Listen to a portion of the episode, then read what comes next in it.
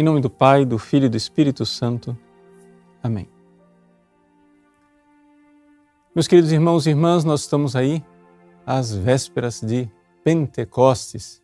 Esta noite já é a vigília de Pentecostes. Nós, como os apóstolos, juntamente com a Virgem Maria, nos reunimos em cenáculo para receber o Espírito Santo.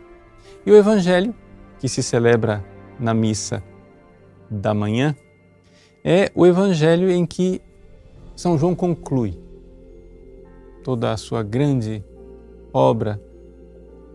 Ele fala que quem dá testemunho dessas coisas que estão escritas aqui no Evangelho é exatamente aquele discípulo que Jesus amava. O discípulo que Jesus amava, o mesmo que se reclinara sobre o peito de Jesus durante a ceia. Ele diz: É este o discípulo que dá testemunho destas coisas e que as escreveu, e sabemos que o seu testemunho é verdadeiro. Ora, aqui nós vemos uma marca importante do ministério apostólico.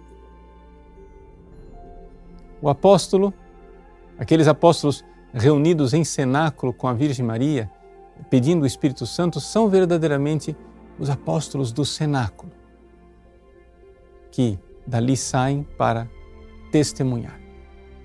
Importante vermos isto. A igreja, como um coração que tem sístole e diástole, a igreja tem vinde para o cenáculo ide em missão.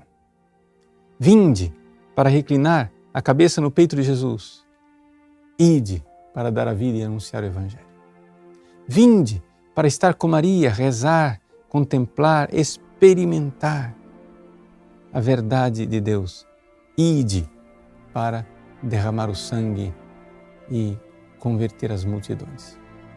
Esta é a realidade da igreja.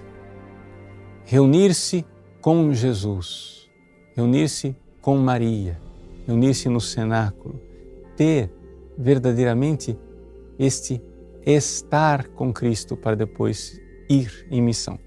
Esta é a verdadeira interpretação daquilo que se costuma dizer aqui na América Latina de discípulo missionário.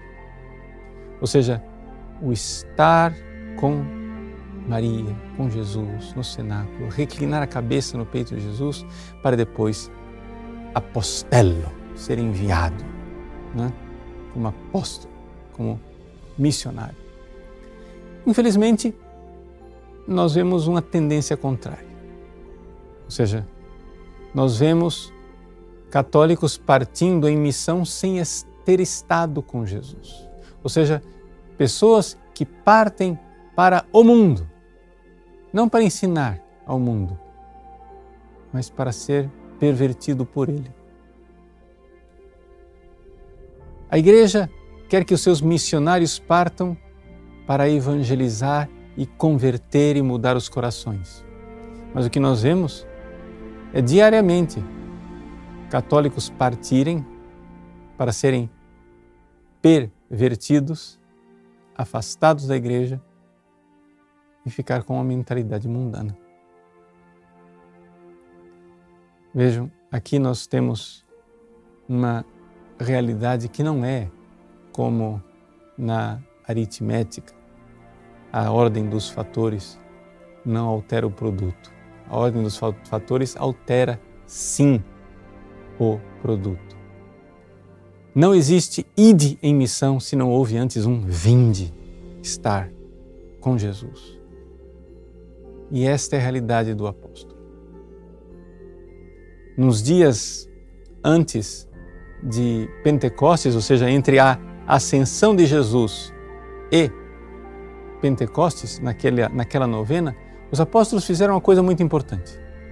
Escolheram um substituto para Judas, São Matias, e colocaram um critério muito claro.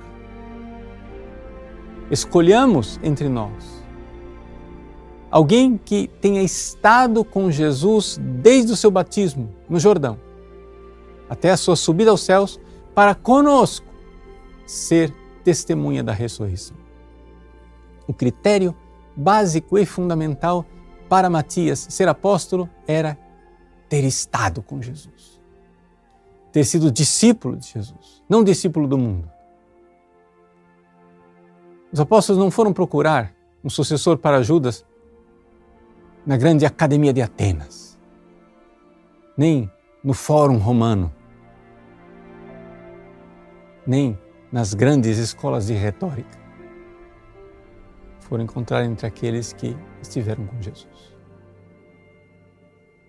Então, eis aqui que, diante as portas de Pentecostes, nós compreendemos qual é a missão da igreja que nasce.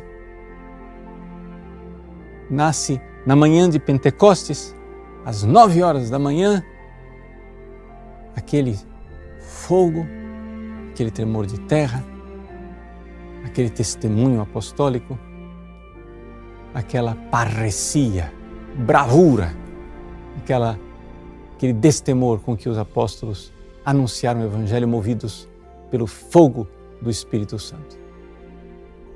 Eles saíram para testemunhar, para expandir a igreja. É assim que a igreja nasce, é assim que a igreja cresce. E este é o segredo da igreja. Esse é o nosso DNA. Essa é a nossa identidade. Que nesta vigília de Pentecostes alcancemos de Deus, pela intercessão da Virgem Maria, a graça de mais uma vez reclinarmos nossa cabeça no peito de Jesus, para depois sairmos em missão. E então poderemos dizer, como o santo evangelista nos diz na sua primeira carta, aquilo que nós vimos, aquilo que era desde o princípio, o Verbo eterno, sim, mas aquilo que nós vimos, aquilo que nós ouvimos, aquilo que nós tocamos com as mãos do Verbo eterno que se fez carne. É isto que vos anunciamos, para que tenhais comunhão conosco e a vossa alegria seja plena. Que Deus abençoe você. Um feliz e santo Pentecostes. Em nome do Pai, e do Filho e do Espírito Santo. Amém.